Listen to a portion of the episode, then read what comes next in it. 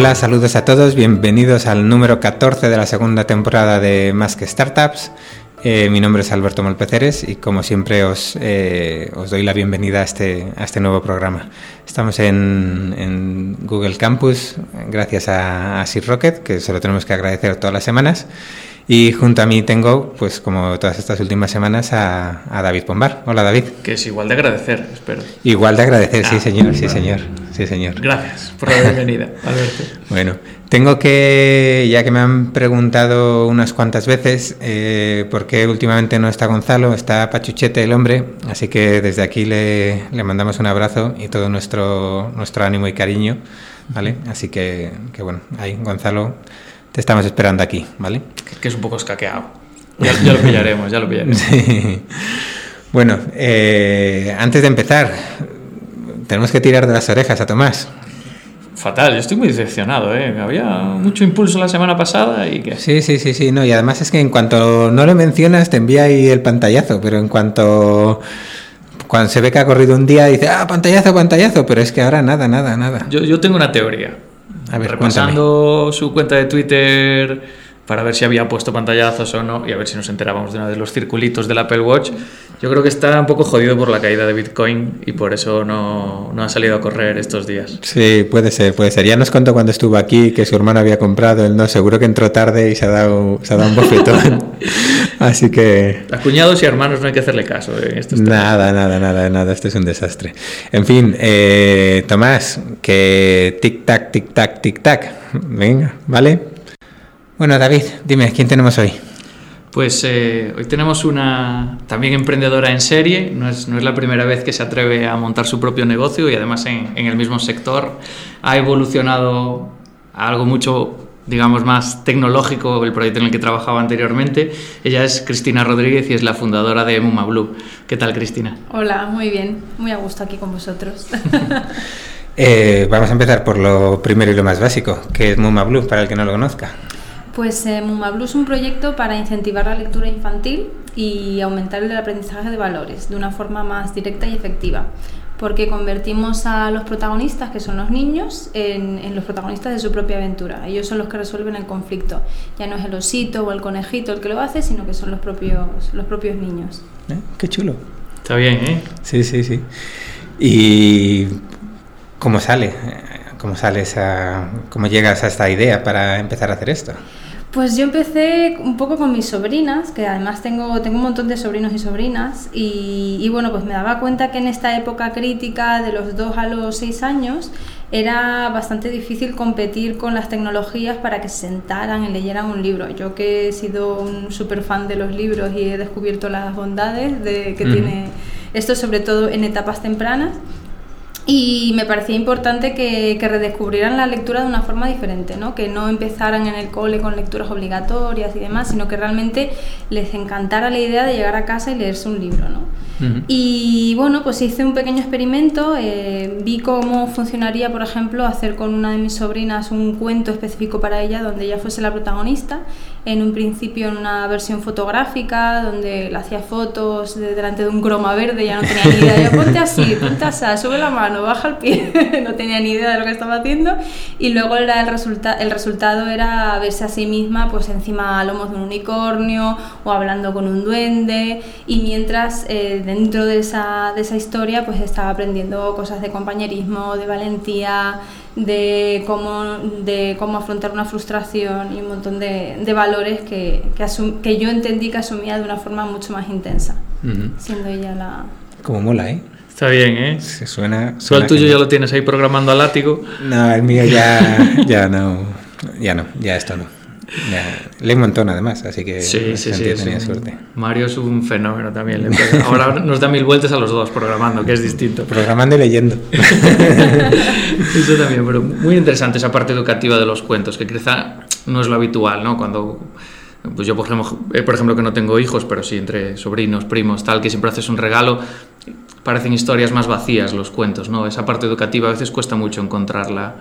Es algo que hemos querido cuidar mucho desde el principio, eh, el producto, que fuera un producto de calidad, que realmente las historias no solamente conmovieran a los niños y, les cautivaran, sino que a su vez hubiese un aprendizaje mucho mayor, ¿no? Y que, incluso los padres acompañando al niño en ese ratito de lectura vieran un apoyo educativo a la hora de, compartir eso y de afrontar pues cosas que a, veces son complicadas, ¿no? Pues, por ejemplo, afrontar un problema de bullying o el tema de los miedos, que muchas veces los padres, pues es una etapa por la que hay que pasar, que de repente tu hijo pues no tenía miedo a nada y, y de repente tiene miedo al agua y dices, pero bueno, qué cosa tan irracional y porque antes no y ahora sí, y, y a muchas veces los padres se encuentran sin herramientas para afrontar este tipo de, de cosas, ¿no? Y, y, fue algo, un reto, un reto que, que teníamos claro desde el principio y, y, ha sido la base de, de Muma Blue, desde, desde, o sea, más allá de que el niño sea el protagonista y tal, lo, la base sólida era que fuera una herramienta educativa. Mm. Yo las últimas así dos semanas que ya hemos, estábamos hablando de esta entrevista y tal, de, de, traerte un día, y siempre lo comentaba con todo, con Felipe y compañía y todo, todo el rato diciendo, oh, qué llama es buena, qué llama es buena, yo lo voy a coger para mi niña, ¿no? O, tengo mm. algún, algún, pues algún amigo que tiene niños y tal, y eso, y, y o sea, ¿cómo llegas la cuestión de aplicar la tecnología a esto? Porque ahora mismo eh, estáis, digo, pasar del Chrome a decir, oye, montar toda una plataforma tecnológica para generar los cuentos y dar soporte a, a todos los clientes que dais ya. Esto, eh, ¿qué sabías tú de tecnología cuando empezaste el proyecto? Pues a ver, fue un poco como el paso lógico, porque yo estaba en el estudio, efectivamente, haciendo fotografías a los niños con un juego muy divertido, en un croma, algo como muy artesanal, muy bonito, pero llegó un punto en el que yo ya no quería más clientes. O sea, recibía llamadas y rechazaba clientes y clientes y clientes, y a mí me daban las 3 de la mañana y yo estaba limpiando un croma. Y a mí me daba mucha rabia decirle a esa familia, pues no vas a poder tener este cuento porque no voy a poder hacerlo. Y al final pensé, jolín, y esto estoy pensando porque yo me centraba en Madrid, pero es que estoy pensando en todas las ciudades, incluso en todos los países de, del mundo, ¿no? Uh -huh. Y yo lo que quería era que cualquier niño en cualquier parte del mundo pudiera tener su, su cuento personalizado, eh, de hecho, de estas características. Y pensé, bueno, pues esto hay que hacerlo de una forma que pueda ser escalable, que, que, además sea simpático porque me centré mucho en las fotografías, pero dije, jolín, hoy en día les hacemos tantas fotos a los niños uh -huh. que, que, probé con un dibujo y, y, es que les hace todavía más gracia verse convertidos en un personaje. Pues vamos a explotar esto y vamos a conseguir que a través de la, de la tecnología podamos jugar con las imágenes para que los niños se, compo se compongan a sí mismos como un avatar y, y, realmente se vean reflejados en el cuento, que ellos sean, compongan ese avatar y que realmente sean el protagonista de, de la aventura, viéndose a sí mismos con, como un personaje. Mm. Bueno, os invito a todos a ir a mumablue.com y probarlo porque la verdad es que está, está muy salado. Lleváis ya casi cuatro años, ¿no? No, tres. Tres, tres años ya. Eh, empezasteis en España, pero como decías, eh, querías llegar a más sitios fuera de Madrid, salir también a otros países. ¿En qué mercados estáis vendiendo ahora? Pues ahora mismo estamos en España, Francia y Alemania. Eh, hemos abierto hace muy poquito UK, o sea, Reino Unido, y ahora queremos abrir Estados Unidos, Canadá, Australia y Singapur. Uh -huh. ¿Se nota la diferencia a la hora de historias que venden más o venden menos en distintos países? ¿Notáis una diferencia entre mercados con vuestro producto? Aparte de que cuanto más al norte serán más rubios y más al sur más morenos. pues eh, no, la verdad es que suele ser bastante unánime. Eh, lo que sí vemos es que se compran más libros para niñas, que las que compran siempre son las mamás, con una mayoría aplastante, con lo cual desde aquí invito a que sean los papás los que también elijan ese tipo de producto educativo. Y, mm, y no, la verdad es que no hay realmente muchas variantes en cuanto a historias.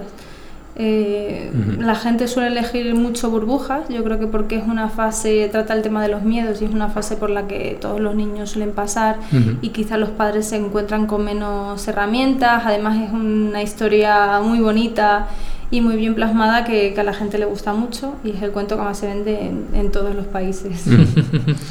¿Y cómo empezáis a vender en, en, estos países? ¿Simplemente tradujisteis la web y tal? ¿O cómo ha sido vuestro proceso de decir, venga, vamos a empezar a vender en, Francia o en Alemania? ¿Tenéis a gente nativa o cómo lo hacéis? Pues sí, eh, me parece vital tener a alguien nativo porque no solamente es un tema de traducción, de contratar una agencia que te traduzca el cuento y ya está, sino que tiene que haber primero una atención al, al usuario en su idioma además y luego también un entendimiento de la cultura del país. No es lo mismo nosotros no usamos las mismas la misma forma de comunicar en un país que en otro. Nos adaptamos mucho a, a cómo se vive la paternidad en cada una de las culturas y eso pues nos ayuda mucho a entenderlo el country manager de, de cada país. Y cuando eh, empezasteis en 2015 en España. ¿Cuándo empezaste, cuándo hicisteis el salto fuera, al primer país fuera de España? Hace poco, pues en, en Alemania lo dimos en octubre, no, perdón, en, en septiembre y en Francia en octubre. ¿Y qué tal? ¿Van, van, van bien como un tiro? Sí, van muy bien. Hombre, también ya habéis aprendido bastante en España, ¿no? ¿Qué canales utilizáis para captar? En, y, y si hay diferencias entre los países. Pues eh, nos va muy bien AdWords, eh, funciona realmente bien, la conversión es muy buena. Y Facebook también, pero lo que mejor funciona con diferencia es el, el boca oreja. O sea, realmente cuando un padre compra un libro, se lo lee a su niño, el niño está entusiasmado, lo lleva al cole, se lo enseña a todos los familiares, el padre no para de hablar del cuento, pues al final ese boca oreja es lo que que luego otra cosa que hemos descubierto también es que las comunidades de padres son muy fuertes. O sea, realmente cuando te metes en el mundo de la paternidad, buscas apoyos y te rodeas de otros padres y otras madres. Entonces, al final, pues cuando algo te funciona, eh, lo comentas y lo comunicas con, eh, con esa comunidad. Y, y, eso nos funciona realmente bien. Esos famosos grupos de WhatsApp de padres. no, hombre, no, no, no son los grupos de WhatsApp. Yo ahora estoy repasando así mentalmente los amigos con los que más quedo y bueno. Y son padres de. Son padres. Sí, o sea, tengo a los locos de correr y a ti que te veo aquí todas las semanas, pero la mayoría son padres y al final viene amigos de ex compañeros de clase, el equipo de baloncesto, no sé qué, no sé cuánto y al final, claro. Todo... Claro, es que al final, pues es verdad. O sea, y haces por quedar con otros padres porque es la forma, primero porque si tienen hijos, es una forma de que, tus, de que tus hijos también se entretengan y, y estén más acompañados. Y segundo porque te van a entender mejor. Sí, sí. Pero bueno, tampoco hay que obviar a los amigos de toda la vida que si no han tenido hijos. Pues no, no, no, no, por eso, por eso. Nosotros nos juntamos todos los domingos a las siete y media. en horario de padres. En horario de padres, sí, sí, a las siete y media de la mañana. Y los que no somos padres, pues nos quedamos de ir. En fin. Eh, creo que seguís fabricando aquí en Madrid, ¿no? Los sí. libros, los seguís haciendo aquí. Claro, cada libro está personalizado, con lo cual cada compra significa fabricar artesanalmente, artesanalmente a uno medida, a uno, uno sí. a uno. Sí. O sea, no hay stock. No. Esto es prácticamente cada compra. Se hace un envío y seguís fabricando aquí y enviando, enviando fuera, ¿no? Sí, bueno, Eh, ahora en Estados Unidos eh, vamos a tener una imprenta allí Ujú. cuando lo abramos, pero sí, de momento Europa lo hacemos todo desde aquí, desde España. ¿Cómo, cómo de complicado es eso de fabricar, cada vez que hay una venta online, fabricar algo a medida y que le llegue al cliente en tiempo y forma, en perfectas condiciones? Pues al final es un entrenamiento, porque al principio fue muy difícil eh, hacerle entender a una imprenta tradicional de toda la vida que tenía que cambiar su modelo de negocio, hacerlo de una forma diferente, ya no son 15.000 ejemplares de golpe, son uno a uno y todos tienen que estar bien. Eh, fue muy, muy complicado, pero a medida que hemos ido avanzando y haciendo más números de ventas y demás, pues ha creado, se ha creado una cadena de montaje que, que, al final lo que ha hecho es que esa, esa ruta, esa, esa, ruta de producción, pues sea cada vez más, más optimizada. Más o menos, más o menos, ¿cuántos imprimís al mes ahora? Vale un rango, ¿eh? No, si no quieres decir 4.537, nos vale un rango de... pues más o menos al mes estamos entre, yo qué sé, pues en temporada baja entre los 2.000 y 3.000 mensuales y pues por ejemplo en peak season podemos estar en 3.000 diarios. Mm, 3.000 O sea, diarios. 3.000 diarios, mucho imprimir eso. ¿eh? Yo, yo me imagino al señor de la imprenta cuando llegaste y le dijiste, oye, quiero imprimir esto, y te dijo, anda ya y tal, y ahora le dices, toma 3.000 para hoy, para mañana. Ostras. Bueno, de la, de la imprenta le tocó la lotería. Supongo Sí. que seréis un cliente de los más importantes, me imagino. Pues mira, cuando estuvimos buscando imprentas con las que, bueno, pues llegar a un acuerdo, cambiar su modelo de negocio, reconducirlo todo y demás, todas nos dijeron que no, prácticamente. Ujú. Y hubo una que estaba al borde de la quiebra y hubo muchas conversaciones, le explicamos todo bien, nos esmeramos y demás, logramos convencerle y pues a día de hoy ha salvado su, su, imprenta. No solamente ha salvado su imprenta, sino que además ha contratado más plantilla, ha, ha, abierto otra nave, en fin, que le ha permitido no solo no cerrar, sino además crecer. Qué bien. Te habrá enviado una buena cesta en Navidad, ¿no? Sí. qué bueno, qué bueno. Está muy bien para Después digan de los de internet. No, ¿Eh? además, está, está genial. Ya creo que alguien también nos contó algo parecido, pero no sé. Ah, bueno, no, ya sé quién era. No, estaba pensando en las en las eh, empanadas de, de, David. Ah, el eh, Milando Pico. Milando Pico. El Apple de las empanadas. Sí, sí, también es un proyecto online, pero que tiene mucha dependencia de un proveedor de toda la vida, mm. al que le ha cambiado mucho su forma de trabajar. Sí, sí. Es, bueno, le conoces a David Bonilla, la próxima vez que le veas, ah, le, le, preguntas. Que te regala una empanada, por ejemplo. Sí, ¿cuántos sois ahora en el equipo? Porque comentabas que vuestra imprenta ha tenido que crecer mucho, pero vosotros... Nosotros somos 12 personas a día de hoy. Ah, yo espero cerrar este año con unas 20 más o menos. Caray, es un buen, es un buen crecimiento. Hmm. Bueno, la idea que, tenemos es un poco tener un, equipo no muy grande, pequeño, con un alto potencial de, crecimiento. ¿Y cómo está repartida esas personas? ¿Cuánto es eh, soporte? ¿Cuánto es técnico? ¿Cuánto es eh, no volverse loco con 3.000 pedidos en un día? pues mira, tenemos tres personas en desarrollo tecnológico, eh, donde además queremos apostar este año por ser muy punteros en tecnología.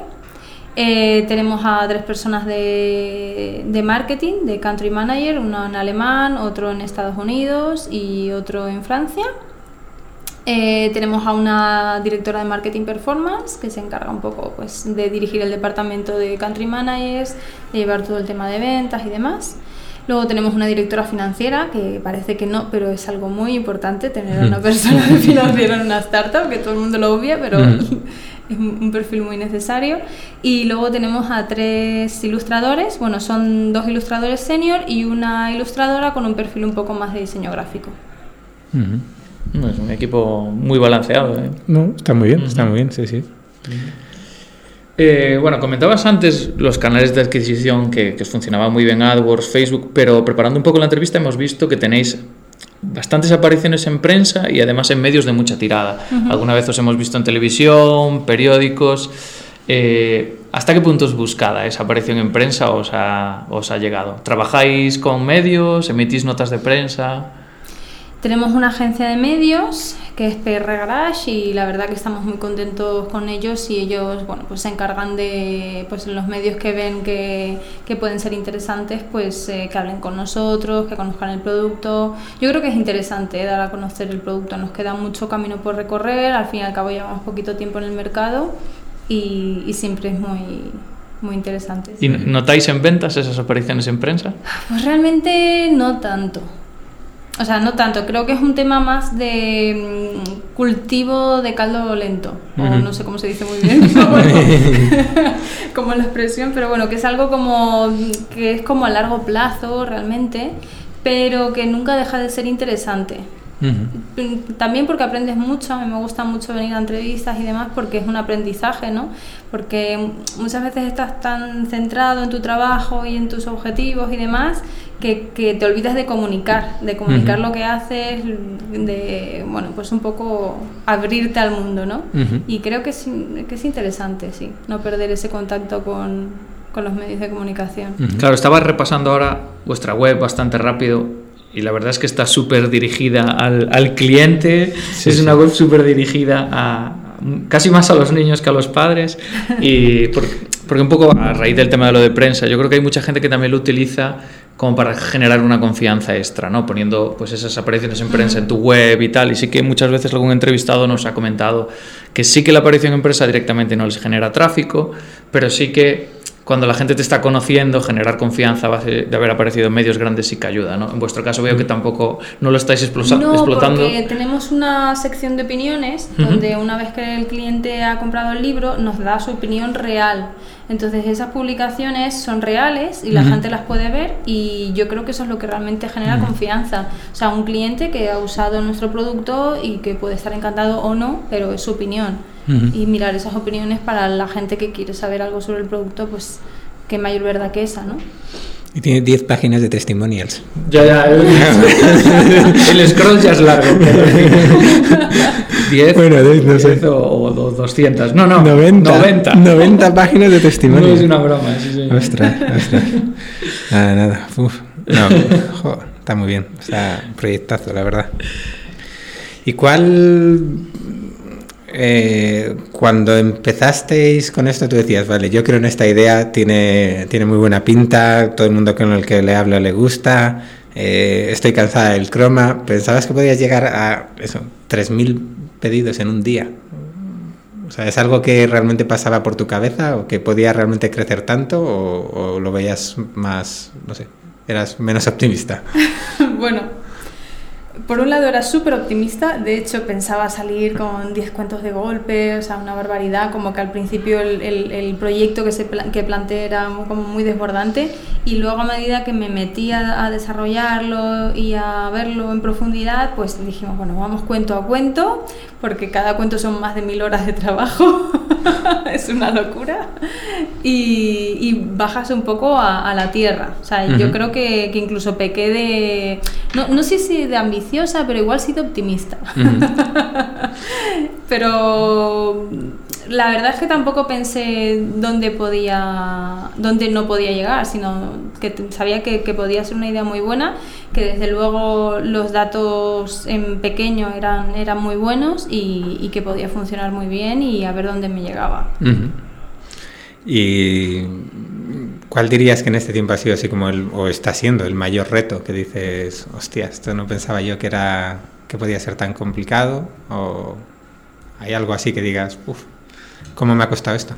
Pues eh, yo creo que la parte más complicada es la de tecnología y producto. Eh, pues al final eh, ser puntero en tecnología eh, es muy difícil, necesitas contar con un buen equipo, eh, confiar mucho en tu equipo y demás, y, y ahora lo estamos consiguiendo y, y estoy muy contenta por esa parte. Y luego pues en- quieres ir más rápido de lo que, de lo que realmente puedes y asumir eso y, y, a la- al mismo tiempo intentar ir más rápido realmente, pues es lo más, lo más Ujú. complejo. O sea, si fuese por mí, pues cada mes sacaríamos un libro. Ya que ha salido, eh, en las últimas entrevistas ha salido recurrentemente, lo de delegar, ¿cómo lo llevas? Cuando es algo, es tu proyecto, es tu niño, tu, bueno, lo- tú lo estás viviendo todos los días, delegar según que funciones, ¿cómo lo llevas? ¿Te Pues- cuesta mucho delegar? Yo creo que delegar es básico. O sea, Ujú. si alguien monta un proyecto y no piensa en delegar, yo creo que es mejor que ni empiece, porque, porque entonces es, impos- es imposible crecer. Ujú. O sea, yo necesito confiar en mi equipo, necesito contar con personas que, que realmente ellas también confíen en mí y vayamos de la mano. Es que si Ujú. no, esto es completamente imposible. Vale, la teoría sí, pero ¿lo llevas bien? Sí lo llevo bien y cada vez mejor. Vale, vale. Cada vez mejor. O sea, es verdad que, por ejemplo, cuando entra alguien nuevo, o por ejemplo, yo he ido soltando, ¿no? Porque al principio era un poco mujer orquesta, yo lo hacía todo prácticamente. Y, y he ido soltando algunas partes y sí que es verdad que hago, una, mm, hago seguimiento, sobre todo al principio, de estas partes hasta que vea que esa persona me funciona, que, que yo le funciono a ella y que, y que nos complementamos muy bien. Lo principal es que nos entendamos.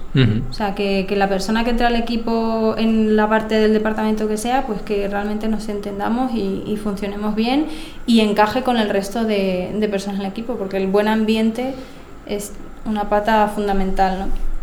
Que no se rompa la, la cultura de empresa que, que has ido creando piedra a piedra desde el principio y que no entre pues una manzana podrida que te contamine y te eche todo a perder. Es muy importante. Está muy bien que menciones esa parte de la, de la cultura. Como cuánta importancia le dais a vuestra cultura a la hora del proceso de selección de nueva gente. ¿Lo tenéis 100%. muy organizado o, o es algo Sí. que te sale a ti muy natural? Yo creo que sale de manera natural, un poco, no diría que lo he construido yo sola, lo hemos hecho un poco entre todos. Y ha salido de una forma muy natural, estamos todos muy a gusto, o sea, nos sentimos todos como muy parte del proyecto. Y en el momento en que entra alguien nuevo eh, tiene que encajar 100%, ya puede ser un crack del universo que si no encaja no entra, No entra pero para nada. Ahí en el proceso habla con varias personas del equipo y todo eso y tenéis, no sé, sé que hay empresas que pues eso, habla con varias personas y Sí. tienen pues eso, derechos a vetos y cosas así. Y, pues Aquí eso. vetamos todos. si, no, si no le gusta a todo el equipo desde el primero al último, no entra. sí, que al final van a trabajar todos en, en equipo, entonces realmente, pues es que si hay uno que no encaja, pues va a ser muy difícil el trabajo del día a día. Y cuando en empresas tan pequeñas como una startup es esencial venir a gusto todos los días con una sonrisa y que el que tengas al lado no sea un compañero de trabajo, sea un, un amigo, un soporte, un, un todo, ¿no? Comentabas antes que ahora vais a pasar de 12 empleados a, a casi 20 o esa era tu intención.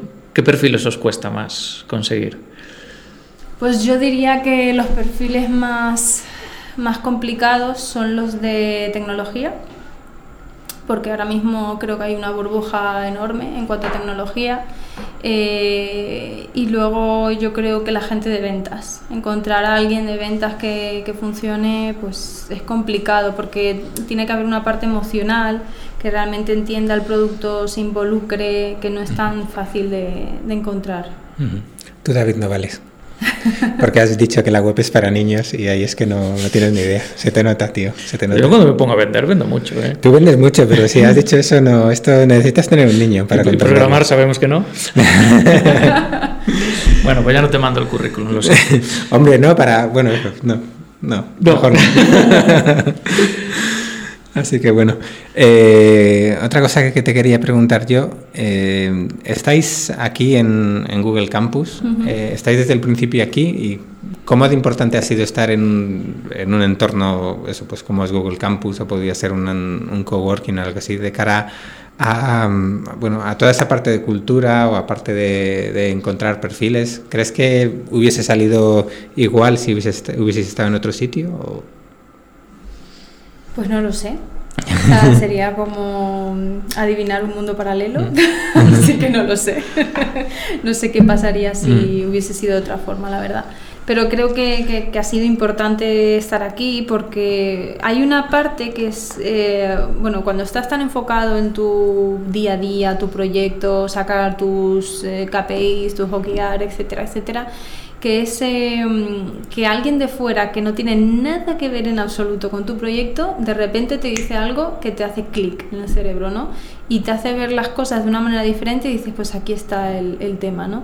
Y, y esto es mucho más importante de, de lo que parece. O sea, más importante incluso que hablar con advisor o con... eh, o sea, yo creo que, que, que alguien en un momento dado, un clave, te dé una perspectiva desde fuera es, es, es vital en muchos momentos. Ujú.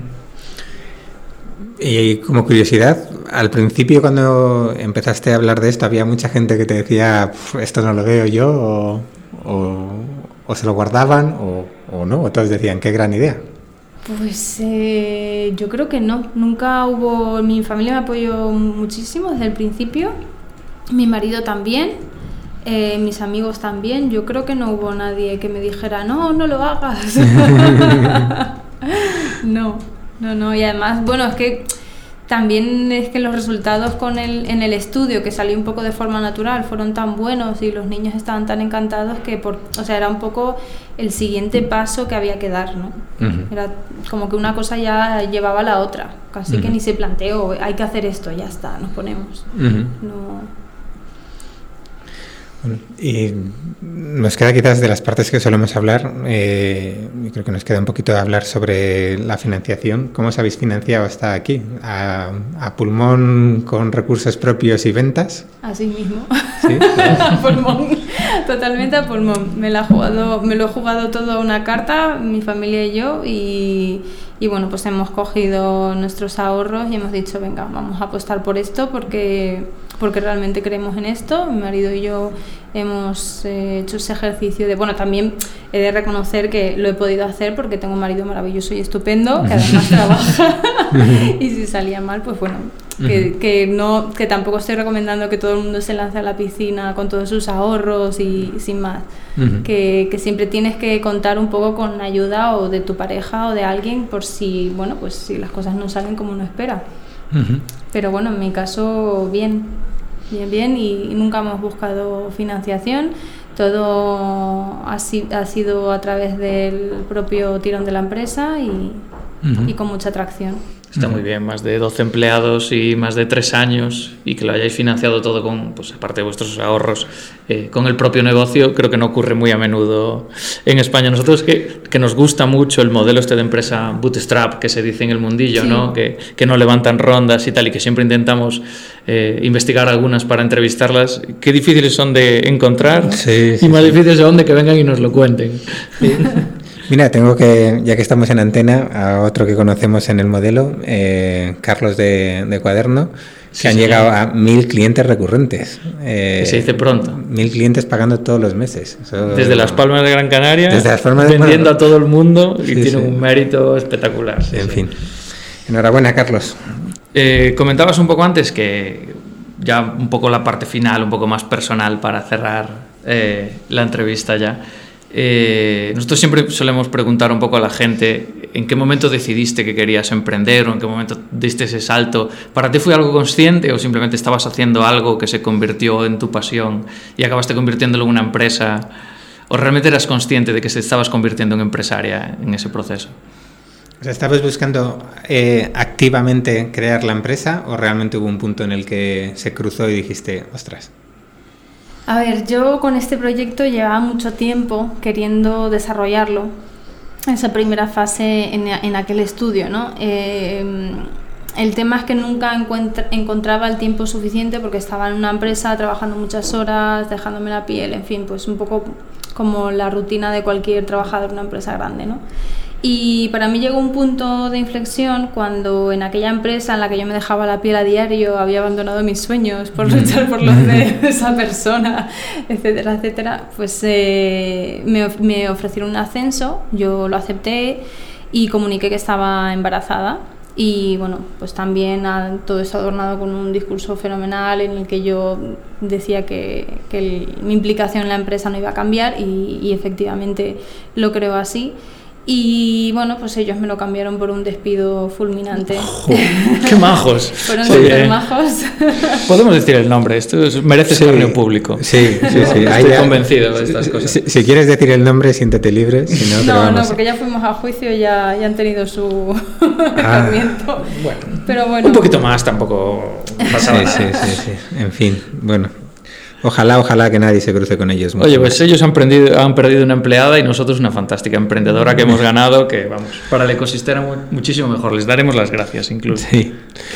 Eh, ¿Y cómo llevan, hemos comentado de, tu marido, eh, cómo llevan los niños el hecho de, la madre emprendedora? Eh, ¿Sufren, yo te digo, por ejemplo, en mi caso, pues hombre, intento que no afecte, obviamente, pero siempre pues hay alguna vez, algún fin de semana que te toca ir o, o, lo que sea. Y en mi caso, además, mi mujer también es emprendedora. Eh, ¿Los tuyos ya aceptan que de vez en cuando la empresa de mamá les, les quita a su mamá o, o, no, se lo, o no lo hacen? Cuando hay casos así, intento que no, intento que haya momentos sagrados, por ejemplo el fin de semana no se toca y intento llegar temprano a casa, que se puede, que no hay que estar aquí hasta las mil ni mucho menos y si hace falta algún día tampoco pasa nada, se puede estar, pero intento que no afecte más de lo que sería un trabajo normal, o sea, intento que no sea así. Y cuando lo es, intento involucrarles a ellas. Creo que es importante, bueno, tengo dos niñas, por eso hablo en femenino. tengo dos niñas y cuando hay algún problema o hay alguna cosa, no, o no que sea un problema, sino que simplemente pues necesita la empresa que yo esté más ahí, pues se lo explico, ellas lo entienden, incluso a veces me acompañan, conocen a todos. O sea, intento involucrarlas para que ellas no sientan que, que su madre les está dejando de lado por, porque nunca nada va a haber más importante que ellas. Y, y nunca renunciaría a esta parte de mi vida. Por, ni por este proyecto ni por ninguno. saber, que, saber que mamá hace cuentos, yo creo que es mucho mejor que mamá hace cobros recurrentes de banco. Yo creo que sí. No, yo mi hijo no tiene muy claro lo que hace. es un poco difícil. ¿Qué, ¿Qué, edad tiene? Tres y cuatro. Ah, ya están ahí, ahí. Sí, sí. Y otro en camino. Y otro en camino. No lo queríamos decir, indiscretos, por eso, pero... eh, no, no, genial, genial. Nosotros nos pasa parecido con el, con el peque. Y luego pasan cosas raras, como en el, que en el COG le habla de, temas de marketing y cosas así. Y, hace ofertas para comprar aviones de papel, para que le compren aviones de papel y ese tipo de cosas. Pero Un futuro emprendedor. Sí, sí, sí. Bueno, pues yo creo que, hemos llegado ya a la, parte final de, la entrevista. Eh, como te comentábamos antes, antes de empezar a grabar, tenemos dos secciones fijas. Hay una, una primera parte en la que siempre preguntamos al emprendedor, al invitado, cuál es esa herramienta imprescindible que más o menos le soluciona la vida y sin la que no podría vivir en el día a día del trabajo. Pues, a ver, tengo muchas, uso muchas, pero si tuviese que hablar de la que más uso, eh, yo diría que es de Drive. O sea, ahí hago mis Excel, mis Word, mis presentaciones, lo tengo todo localizado, archivado por carpeta, y además todo almacenado en una nube, me puedo conectar desde cualquier ordenador. O sea, realmente Drive es una herramienta fantástica, fantástica para tener un poco todo en la nube ordenado y, y además de forma privada, ¿no? Que no... Y ¿Lo utilizáis también dentro del equipo para planificar? Quiero decir, imagínate que vais a desarrollar un nuevo cuento, ¿no?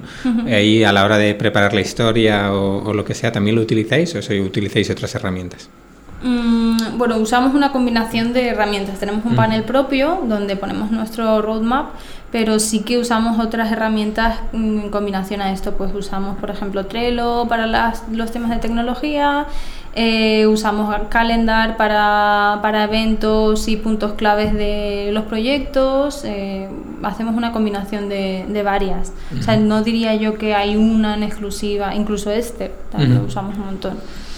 No, lo comentaba porque en algún caso, sí, por ejemplo, recuerdo un caso en que salió Google Drive y, básicamente lo utilizaban para hacer discusiones de producto, para hacer absolutamente todo ahí documentado y comentado y tal. Pues sí, lo hacemos a través de Word, pero es una parte. Por ejemplo, cuando redactamos los textos, yo lo hago en Word y, lo, lo, vamos comentando y vamos poniendo cosas y demás, pero esa es solamente una fracción de, del proyecto, porque luego, por ejemplo, los color script no los puedes tratar en Drive tienen que ser pues con un documento de color script específico. Entonces hay como muchas fases que no se pueden aunar todas en, en un drive. Sí, que también, que esta semana lo estás haciendo bien. hoy, que no lo he hecho al revés. Hoy que no lo has hecho al revés. Como el último día. Y, y nuestra última sección también te, advertíamos antes, hay esa pregunta que nos ha dejado Victoriano Izquierdo, que era nuestro invitado de la semana pasada de, de Graphics, que es vecino vuestro aquí en Google Campus hasta hace unos días que se acaban de ir. Eh, él nos dejaba la pregunta de qué barrera pones para proteger tu negocio, en cuanto a competidores o otro tipo. El producto, la calidad del producto. O sea, el, el producto para mí tiene que hablar por sí solo. O sea, debe ser lo que realmente le dé valor y lo que el cliente tenga en sus manos y diga prefiero este a cualquier otro. O sea, el producto tiene que hablar por sí mismo, sí o sí. Todo lo demás que vaya adornado, da igual el packaging, da igual el, esfuerzo que se haga en venta, si el producto no es suficientemente bueno, da igual. ¿Y desde el desconocimiento hay mucha competencia? ¿Hay mucha gente haciendo cuentos personalizados y así? O? Pues hay competencia, sí, sí. Pero bueno, es competencia incluso sana, porque realmente yo creo que les compro a mis niñas no sé ni cuántos cuentos al mes. Mm. o sea, creo que cuando compras un cuento no dejas de comprar otros. al final son competencias sanas. Y no es como comprarte un coche, que te compras ese y ya hasta que se averíe, ¿no? Entonces, pues sí, hay competencia, es competencia sana y nos quedamos muy contentos cuando la gente ha probado la competencia, luego prueba el nuestro y dice, pero vosotros sois mejores. Tiene que sentar bien. Hombre, siempre se dice, ¿no? Que si no tienes competencia es que algo, ese mercado no... No sé si, por curiosidad, si consideráis las aplicaciones educativas, que es para tablets y tal, muy orientadas a niños, si las tenéis muy en cuenta, las consideráis competencia y mantenéis un ojo un poco encima, o lo veis como muy diferente a lo que vosotros hacéis. Mm, lo veo completamente diferente, de hecho nosotros nos dirigimos a un target más o menos de 2 a 9 años y yo sinceramente recomiendo ni siquiera usar tecnología en esa etapa infantil. Entonces mm, yo creo que cada vez se está arrojando más luz sobre, sobre este tema Y creo que tecnología sí, pero a partir de cierta edad. O sea, yo creo que niños pequeñitos de 2 y 3 años no, tiene que, no tienen No, que pero estar... lo fácil que es poner YouTube Bob Esponja y que esté media hora tranquilito, eso yo creo que hay padres que pagarían. Si, si sí. uno fuera gratis, pagaría. Pero si puedes darles un libro y que estén igual de, de tranquilos, si es que no es... O sea, hay muchas herramientas para conseguir eso. No tiene que ser siempre la televisión o una tablet. Más, a mí incluso prefiero la televisión antes que una tablet, porque la tablet aísla al niño por completo. Está Mm. el niño y la tablet, y no hay nadie más. Cambio, me gustan más los elementos que son más participativos. Pues, por ejemplo, que tú te puedes sentar con el niño a leerle un cuento o que estén los dos hermanos viendo la televisión. Pero aislarle cuando son tan pequeños y necesitan aprender todo el tema de relacionarse con los demás y tolerar la frustración, y pues me parece que. Bueno, yo a mis hijas, desde luego, no les doy la tablet. Yo estoy de acuerdo, yo estoy de acuerdo. Ya con nueve años cuesta, pero estoy de acuerdo. Poco te queda para que te pida un móvil, así que vete preparado. Ah, no, si pedís ya lo pides, otra cosa es que lo tenga. claro.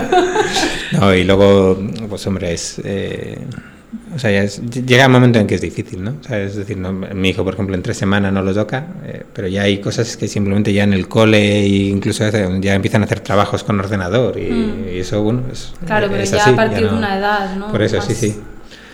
Pero bueno, eh, eso, que no, esto no es un programa de educar a niños, porque eso, cada uno tiene el suyo y Está tiene, bien su, aprender de todo un ti- poco. tiene su historia, tío, pero pues, ca- cada uno es un mundo.